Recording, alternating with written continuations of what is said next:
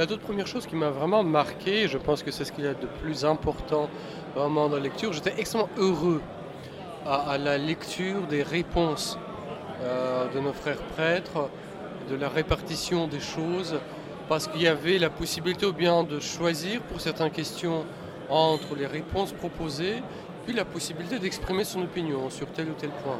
Et vraiment la toute première chose qui va au-delà de, toute attente, de tout préjugé, à peu près la moitié des prêtres du diocèse ont répondu à la question, très équilibrement euh, répartis selon les tranches d'âge. Je suis vraiment extrêmement admiratif devant l'enracinement très profond euh, dans le Christ, la volonté d'annoncer l'Évangile.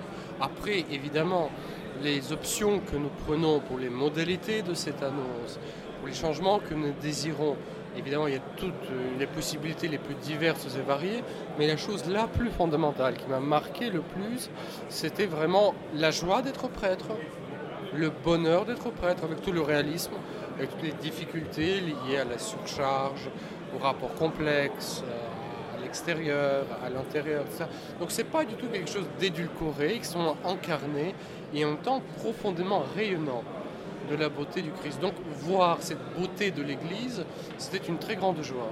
Finalement, on n'est pas tant que ça dans euh, le portrait des fois catastrophique qu'on peut a priori avoir quand on cumule euh, les idées de crise des vocations, de burn-out des prêtres, euh, euh, de monde de plus en plus éloigné de l'évangile. C'est pas ce que reflète aujourd'hui ce témoignage des prêtres dans ce sondage.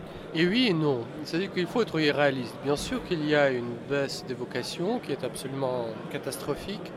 Il faut être très réaliste là-dessus et prendre très résolument les moyens de réflexion. Je vais y revenir dans un instant.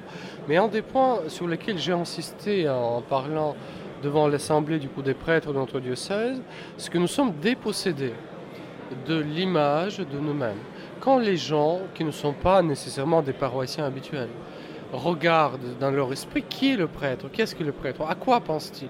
Ils vont penser à Don Camillo, ils vont penser à Crash Investigation, c'est qu'ils vont penser à des lieux qui donnent une image de prêtre, mais cette image de prêtre n'est pas donnée par l'Église elle-même. Nous sommes dépossédés de notre image. Donc du coup, pour ceux qui veulent entrer en contact avec nous, très souvent, une des premières choses à faire, ils ont dépassé une fausse image qui existe dans leur esprit, qui n'est pas donnée nécessairement par les prêtres eux-mêmes.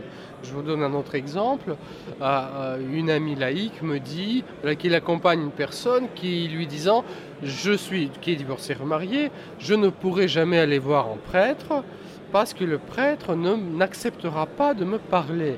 Mais comment vous pouvez le savoir Vous n'êtes jamais allé le voir? C'est-à-dire que la personne n'a jamais vu le prêtre, mais elle est sûre que le prêtre la rejettera.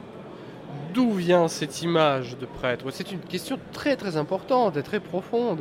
À quelle mesure c'est de notre responsabilité, la mauvaise image que nous donnons, la mauvaise manière de gérer ceci ou cela? À quelle mesure c'est le milieu catholique qui véhicule une image absolument fausse de prêtre En quelle mesure c'est la responsabilité des médias, etc. Mais entre autres, ce que vous dites est très juste, l'image extérieure à l'église du, prêtre n'est plus contrôlé ou de, le ton n'est plus donné par l'église elle-même. Cela me semble être des aspects des problèmes, entre autres des problèmes de vocation.